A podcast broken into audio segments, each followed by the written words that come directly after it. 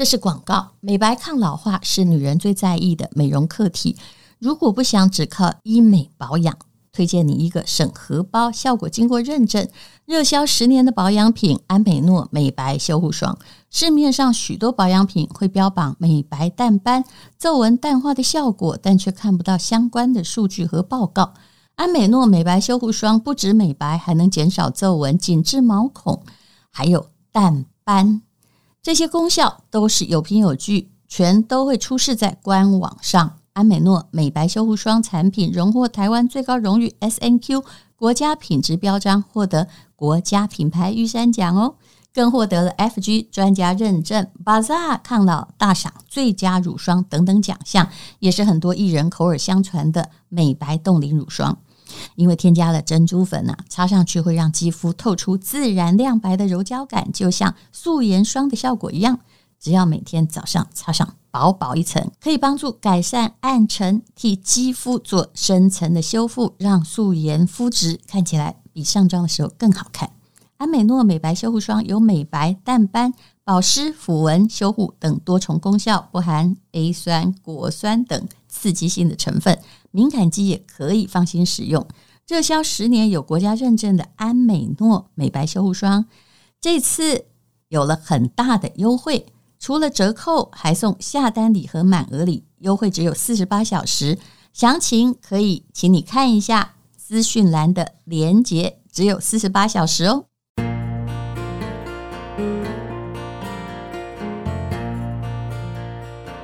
今天是美好的一天，欢迎收听人生实用商学院，欢迎林峰批医师。院长好，各位人生实用商学院的同学们，大家好，我是林峰批。先恭喜我们的院长，现在的节目的总下载量呢，应该是已经快要到七亿人次了。是节目播出的时候，应该就已经破七亿了。但愿如此，不 但愿如此，一定如此，好吗？但愿如此。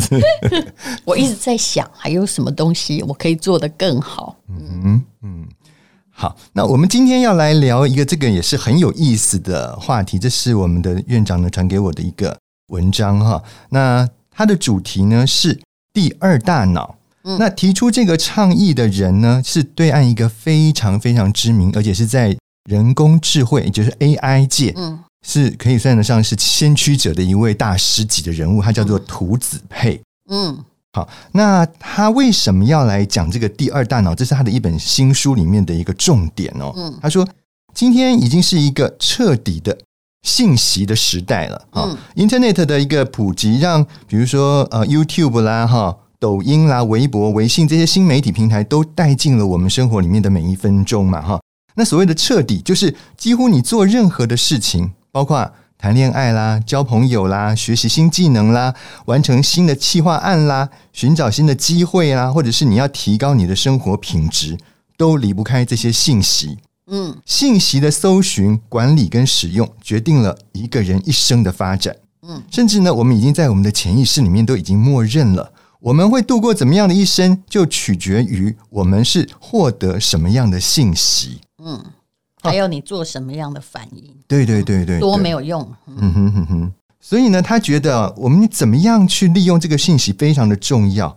那呃，常常我们得到很多的信息，但是我们却没有。有效的使用它，甚至不知道怎么样去这个好好的运用。所以你虽然每天接收到很多的信息，但是其实呢，很多都是就是过去就过去了。现代的人他说啊，没有因为这个 Internet 的出现变成它的效率更高，或者是更有创造力。但是，但是哦，哈，人工智能的发展跟进步却给我们提供了新的可能。而他这个所谓新的可能，就是他说的第二大脑。好，这第二大脑呢，是他最近出的一本书。他是希望说，透过第二大脑的应用，把它用到我们的日常生活当中，让我们可以减少压力、提高效率、创新跟创意的能力也能够提高，然后把自己变成一个高效率跟有趣的人。嗯，好，我们就看他怎么样来讲什么叫做第二大脑。他在这里面，他分成了三个部分。第一个。他先要讲的就是，那什么是第二大脑？我们讲了这么多，好像听起来很玄、很神奇嘛啊！第二大脑到底是什么？他说：“哎，我先问一下我们的那位院长，你现在如果遇到有问题的时候，你不懂的东西的时候，你都怎么去找答案？先 Google 一下，对嘛，对不对？然后用 Google 再找到更多的资讯，对嘛？因为 Google 可能是嗯你搜寻到的第一个资讯可能是错的，你的脑袋里应该还要有一个判断者。嗯哼嗯哼，就是反正现在大部分的人应该说第一个动作都是上 Google 或者上搜寻引擎去找找答案嘛。嗯、那你再回想一下，你三十年前你在念研究所，或者甚至你在大学时代，如果你遇到一个问题。你不了解的东西，不了解的主题这问题问得非常好，因为三十年前我也在写论文。对呀、啊，呃，现在我也在写论文。是啊，一个是硕士论文，一个博士论文，虽然科别不同，但我告诉你，我每次觉得我现在很难的时候，我只要回想三十年前，我就知道我很容易，因为之前呢、啊，嗯、我如果要找那个我们文科的参考资料、历史资料，嗯。我要去线装书里面找，嗯哼，嗯，是不是要到图书馆里面去？对，真是大海捞针。哎呦我的妈！尤其是古文献，你知道那个，因为一打开哦，可能都快腐朽了，是啊，是啊，对不对？啊，不然就只有影印本，又看不清楚。可是现在的确。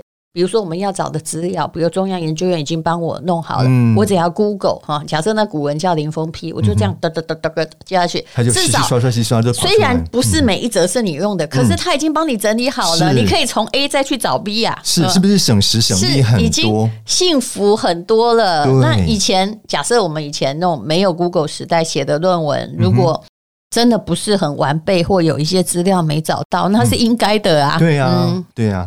啊，所以你看，时代的进步就让我们，呃，就是省掉了很多的麻烦嘛。嗯，那他讲的这个第二大脑呢，其实就是要告诉你说，其实将来这个东西的可能性是非常的高的。像 ChatGPT 这个东西，我们现在发现它其实它的正确性很低，但是它在锻炼哦，各位，它在不断的演进、嗯、不断的改善当中。嗯、但是现在以目前来讲的话，就是说你会发觉，诶。不管是谁去问他同样的问题，他给出来的东西几乎都大同小异，几乎都是一样的。好，那 ChatGPT 它是一个，我们说它是一个 AI 的革命性进步嘛。但是呢，这一位这个涂老师呢，他认为它并不是我们人类需要的 AI 产品的最终形态。嗯，他认为我们需要的最终形态一定是我们会拥有一个有个性化的人工智能服务。嗯，那要实现这一步，就必须要建立他提出来每一个人有独立的第二大脑。嗯，好，这个第二大脑，就你是一个判断者嘛，呃，你不能连真的假的你都不知道，第二我北共啊，嗯，他讲什么你写什么，嗯嗯嗯，他说第二大脑是一个介在你跟 Internet 之间的新生事物，而且是必须由你自己去建设。嗯，好，他说啊，这个第二大脑的这个定义呢，就是把属于你的。独特的、个性化的数字资料，把它建立成一个大数据的资料库，也就是透过一个方法，把你的所思所想、所读所见，全部都用数字化的方法把它记录下来啊！所以呢，它可以可以说是我们私领域的一个数据资料库啦。他举了一个例子，我想大家就会比较清楚。现在，我想很多人听音乐应该不会再用 CD 了吧？应该没有这么这么古老的人在听，还在听 CD，有百分之十五，嗯，应该比较少了啦。嗯、现在要听音乐，应该都是有的车子还不得已哦，对，应该都是这个线上串流音乐嘛，或者是你用什么 KKBOX 或者是 iPhone 有一些这个听音乐的软体嘛。那你是不是可以把你自己喜欢的听的歌，把它建立成一个歌单？嗯，对不对？比如说，哎，你可以把快歌建立成一个歌单，慢歌建立成一个歌单。西洋流行歌曲建立成歌单，或者是说你喜欢的是古典音乐，你也可以把古典音乐建立成歌单。有软体帮你做到这个啊，KKBOX 里面就是你可以把你自己都的东西都放进去，就不用再找嘛。那你以后你要听的的时候，你就不用说啊，我特我想听哪一首歌的时候，还特别去找那个歌出来放嘛。嗯、你这样只要放一个那个歌单，它立刻就滴滴滴嘟嘟就把你的你想听的歌曲就把它列出来了。嗯、其实它的第二大脑就有一点点类似这样子的概念。第二大脑呢，把所有的讯息把它归类之后，就好像你把它建立了一套一套的歌单。好，那当你需要什么样资讯的时候，你只要诶对这个第二大脑下一个指令，它马上就会把你要的资料全部都调出来。嗯，你要有一个能够分门别类的对呃脑袋，还有记忆你已经曾经获得资讯的方式。所以那个分类是很重要的啦，以便于你在日后你要使用的时候，你只要诶搜寻一下，你就不用再。什么上 Internet 啦，或者是什么用你的笔记本啊之类的东西，它就有点像是你量身定制的一个云端电脑、云端资料库。好，要这样讲还是有点抽象，很多人就说我就没有啊。我遇到什么都要 Google 啊。嗯，他等会会告诉你怎么建立了哈。那所以他认为第二大脑就是我们自己的本脑，就是第我们自己的生物大脑的一个镜像，或者是它的延伸这样子哈。那而且呢，它还不是只是延伸哦，因为除了它方便之外呢，它可以提供给我们人工智慧，就就像我们刚刚提到的那个 ChatGPT 一样，你只要把这个第二大脑跟你的 ChatGPT 把它连接在一起，嗯，诶。如果你要，比如说写一篇什么演讲稿啦，哈，或是你要写一篇论文啦，或者是你想写一本书，都可以啊。你只要对这个第二大脑下指令，好，把你的想要的主题把它这个下下去之后呢，它自然就从你的第二大脑里面把所有相关的资讯全部列出来，然后再借由那个 ChatGPT 的组织的能力，就可以帮你。很轻松的完成一篇，所以我想我们的戴如院长，如果你以后要写书的话，应该会非常的快。如果有了这个第二大脑，再加上 ChatGPT 的话，两个组合，它还会用你的口语哦，用你的说话的方式，或用你的写作的方式。其实他现在在想的是这个。AI 的语言模式发展之未来，嗯、对，对不对？对对对对，有啊。如果你现在要下那个的话，就是说，当然他现在不准确了，就请用吴淡如的模式写一篇什么样的文章。比如说你，但是它会越训练越准确。你要请你要请你们公司的员工写一个这个文案好了，对，那希望是用你的语气去写的时候，哎。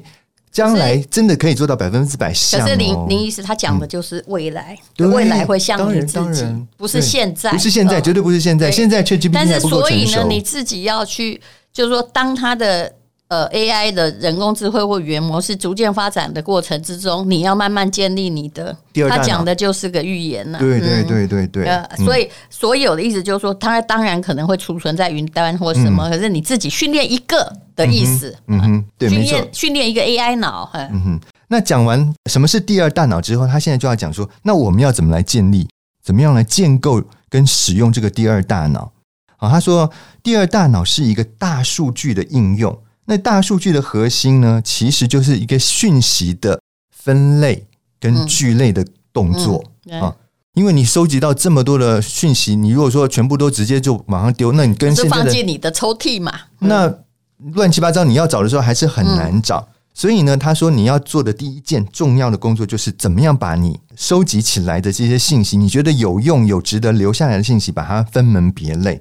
那他这边就提供了他自己个人。个人的认为的好的一个分类方法，我们听听看。其实每个人要怎么分类，这是要举例，我们才知道怎么样举一反三。对对对，他说，以他来讲，他觉得呃可以分成以下四个大类。第一个就是各个领域的知识，也就是说，你所有知识啦，你不管是什么文学的知识啦、艺术的知识、科学的知识，都算知识，这个算是一大类。第二个是。你人生需要完成的项目，我想每个人可能都有一些梦想，有一些目标要完成嘛。这个东西，你想要完成的东西可以分成一类。第三个是日志，也就是日记吧，就是个人日常生活跟行动的记录。嗯，你的轨迹，你的生活。那第四个是备忘讯息，就是说你可能觉得有些很值得回忆啦、留念的东西，你把它归成一类，这样子。可是事实上，这个分类并没有一定的标准了。每一个人可以有每一个人的分类。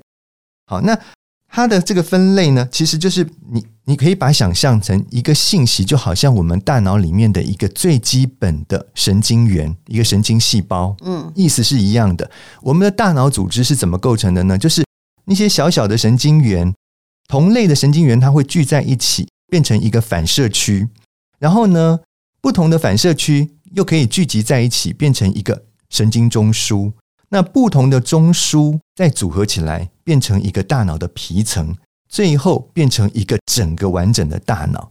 那它的第二大脑，它为什么用大脑来比喻？就是表示说，这个东西跟我们的大脑其实有着蛮像的一个结构组织。它把最小的这个构成单位呢，就是叫做一条信息。嗯，这个信息同类的东西把它聚在一起呢，诶，就变成一个反射区。然后呢，不同的反射区再把它组合起来，就变成一个神经中枢。再把很多的神经中枢再组合起来，就变成一个大脑的皮层，最后变成一个完整的第二大脑。你不愧是医生，讲这个讲的这么的层次，很具体啊。这样子我们就可以知道说他的意思是什么，所以你又不会乱。就是说，你的你的所有的讯息，就把它当成是一个一个的神经元，嗯，然后他用那个打标签的方式，让所有的神经，你要神经跟神经是必须要连接的，一个触图跟触那个下面一个神经可能够接在一起嘛。它把这个信息呢，互相都能够勾串在一起，那这样的话呢，就可以把这个整个第二大脑变成一个非常立体的一个网络。嗯，那他这边就提到了两个关键词，大家听听看哦。第一个，这个第二大脑呢，它是一个双链的、双链的一个结构，就是双向的。它跟我们现在的 Internet 不太一样。怎么说不太一样呢？大家如果有使用过这个 Google，你就知道嘛。比如说你现在呢，他举一个例子啊，好，你在查一个页面叫做海洋的页面，嗯，然后你看一看看，诶，发现这个文章当中里面有一个关键字，你觉得很有兴趣，它是半岛，于是你就把它按下去之后，它是不是就跳到了半岛的一个页面，开始讲解半岛是什么东西，对不对？然后你在半岛当中，你如果又看到一个海峡，你觉得很有兴趣，你就把它按下去，你是不是又跳到海峡的页面？嗯，可是这都是一个单向的跳，你。跳的越多，你到头来你会发现，你不知道你这个页面是从哪里过来的，嗯，因为它没有办法回去了啊，对，对不对？可是呢，它的这个第二大脑，因为它的所有的信息是勾串在一起的，所以它是双向的，你不会不知道你这个东西是从哪里转过跳过来的，所以它变成一个非常立体的结构，你随时想要回溯都可以回溯，这是他觉得他跟 Internet 最大的不同点了。他现在在解释的是 AI，嗯，将来你可以有的一种方式，对。一切皆可回溯，走过必留痕迹，对对对，然后它会形成你的特性，嗯。嗯哼。嗯，好，所以呢，这个就是他认为说这个第二大脑它很很强的地方嘛，它这个结构是一个很立体的，它跟这个之前我们就是在使用的这种 Internet 是不一样的。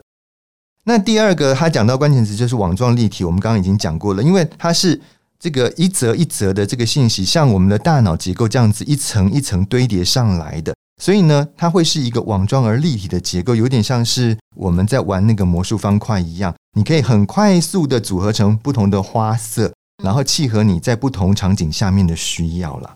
好，这就是他讲说这个第二大脑怎么样去建构。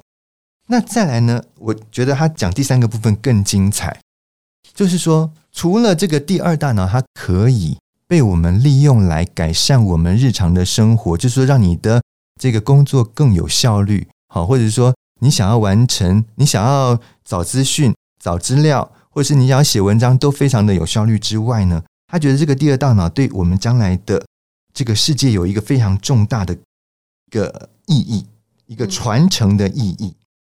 怎么说呢？他说：“呃，他这边用了一个这个清朝的时候的禁烟的名将林则徐，嗯，他讲的一段话，我我我念给大家听啊，这还蛮值得这个分享的。他说：‘子孙若如我，留钱做什么？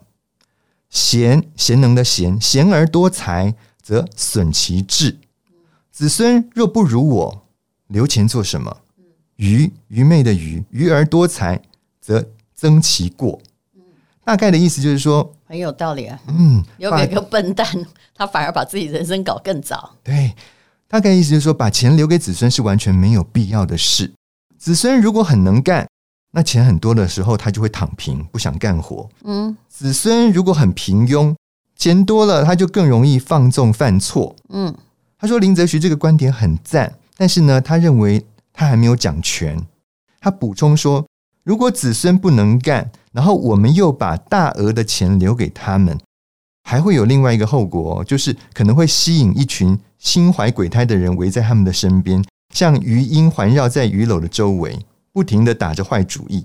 所以后代呢，不但可能会做错事，最终可能还会害了他们，害他们身败名裂，甚至没有善终。”所以啊，那这跟第二大脑什么关系？有关系，因为他认为第二大脑它可以被定义为数据遗产。哦，也就是说，嗯，这个未来这个这个你的第二大脑就好像一个实体的物品一样，是可以一代一代的传承下去的。其实我看这一个哈，我知道我在听他这个解读这本书的时候，我其实得到的是一个，就是说以前爱因斯坦留下的是他的实质大脑，大家在解剖说，哎呀，他的脑浆好像也没比人家多啊，怎样怎样。可是以后呢，可能你的子孙就去按一个钮。你的大脑就跑出来说话了。比如说呢，我的万一我挂点了，我的孙女就说：“因为我阿嬷哈，如果遇到这个状况的时候，嗯、我其实得到最深的是这样。以后每个人都可能永生在智慧上。对，其实这就是我，我这样前面我听很多，大家也许没有真的很懂，也没关系啦。嗯、就是哎、欸，你就会像那个科幻片里面说出来的，对。虽然我已经挂点了，可是他就问说：“哎、欸，那个。”阿妈，哈，那个你现在我遇到什么样人生困境？嗯嗯、啊，你不是一向自以为很聪明吗？那我在这个时候，你有什么话要跟我说？那我所训练的第二大脑，可能就模仿吴淡如的话，把他噼里啪啦骂了一顿，跟他说怎样做才对？你怎么这么笨呢、啊？就是说，你虽然知道你不在了，但是你哈这个音容宛在，像不像？没错，没错，完全是正确的。这是我等会要讲的。是我那时候读这句这本书，因为我们没有时间了。嗯、我读这本书最大的是说，对不起，我们都会永生呢。所以不久，它不是讲现在。所以你刚刚讲一大堆逻辑抽屉，你会很难训练。可是我觉得它揭示的是一种未来，你在训练你自己。你自己将会留下来的 AI 会变成一个永生，对，每一个人都会变成一个永生。你知道，精神永生。两千多年前，秦始皇就一直在心心念念在做什么事？他派徐福到那个外面去找那个长生不老药，嗯嗯、对不对？他的目的就是为了要长生，他他的肉体永生啊，或者是让他自己变年轻啊，是他的脑才可以继续统治这世界。可是，对。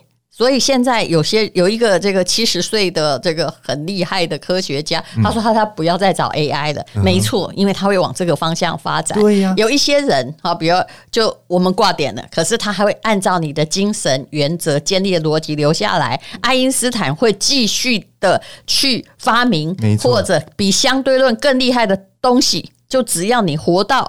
这个东西 AI 完全被训练好，对对，对不对？所以他刚刚不是讲吗？就是说你留那些实质的遗产没有用，而且呢会有分不均的这种问题。哦、你子孙很多的时候，你是不是每个人都只能分一部分？但是这个东西，哎，拜托，它可以复制好吗？对，真正的财富在那个，你有几个子孙，你就分给几个人，每个人都不会有不公平的问题。如果你是个笨蛋。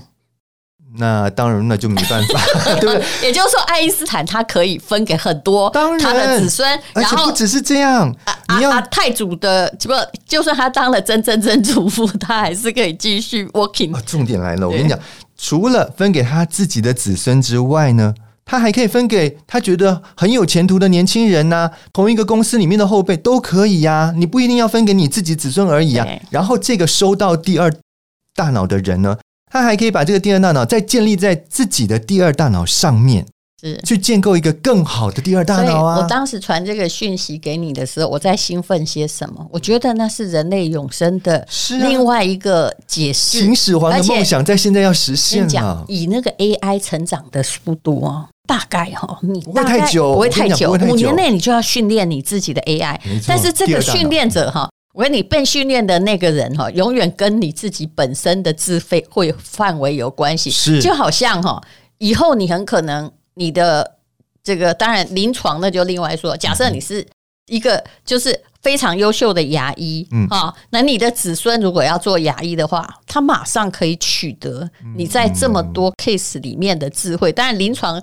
那个手很难呐，对不对？那我的小我的子孙可能可以，假设我是一个杰出小说家，当然我现在不是，他就可以用我的脑袋继续在写故事。对对对，所以当时我兴奋的是这一点，但是我们不知道为什么，我们对于新的科技哦，我觉得这是 AI 元年吗？人类是排斥的，可是现在大概没有人排斥，因为它的发展太厉害，而且它本来只是一个。呃，七岁哦，人家没几个月哈，嗯、已经可能变成十四岁，嗯、再下来，然后他可能变成一百四十岁、一万四千岁。ChatGPT，我跟你讲，不要小看他，现在好像诶写出来的东西都是错的。我跟你讲，假以时日，他一定会不断的成熟跟演进。是，而且不要用它搜寻资讯，你有 Google 自己要判断对正确和错误。也就是说，其实未来时代会很可怕。是的，聪明的人。他也不用留下钱，那就是像林则徐他引这句话，真正意思就是你会得到你祖先的遗产啊啊！那如果你现在如果不训练你现在的脑的话，哈、嗯，你再怎么训练，你的第二大脑还是个蠢蛋。欸、对，没错。